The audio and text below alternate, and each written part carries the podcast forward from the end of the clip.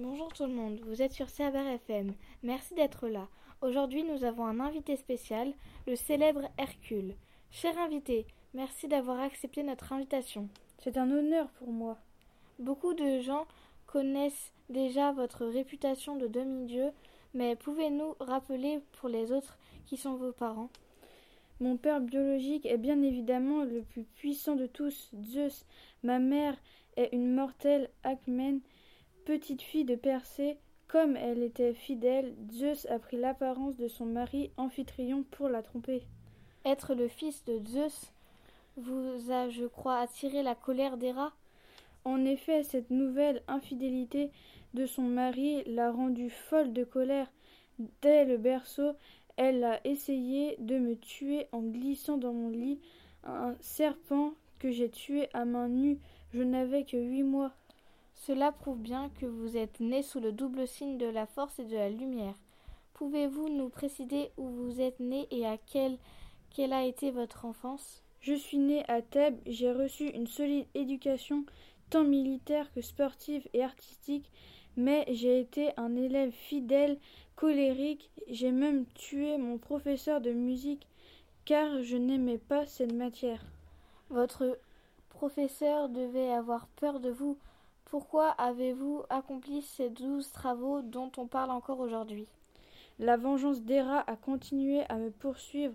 Elle m'a rendu fou et j'ai tué ma femme Mégarée et mes trois fils pour me purifier de mon crime. J'ai été condamné par le roi Mycène à réaliser douze travaux. Le dernier était sans doute le plus difficile. Pouvez-vous nous ex expliquer pourquoi? Je devais capturer Cerbère et le ramener à Mycène. Pouvez-vous nous rappeler qui est Cerbère?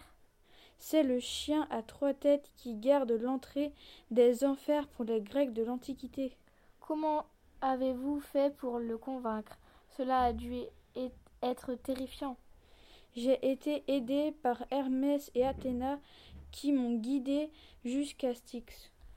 Ah oui, le fameux fleuve des enfers. Effectivement, j'ai revêtu la peau du lion de Némée. Vous connaissez ma première épreuve Oui, très bien, ce lion qu'aucune arme ne pouvait blesser. Grâce à cette peau, j'ai franchi plusieurs fleuves de flammes et j'ai fini par atteindre le trône d'Hadès.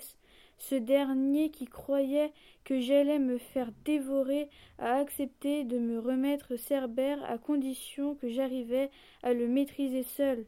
J'ai étou... étouffé ce terrible chien avec mes bras jusqu'à ce qu'il accepte de me suivre. Pourquoi alors garde-t-il toujours les enfers? Parce que le roi de Mycène a été tellement terrifié de la vue de la tête féroce qu'il m'a ordonné de ramener aussitôt Cerbère dans le royaume d'Hadès.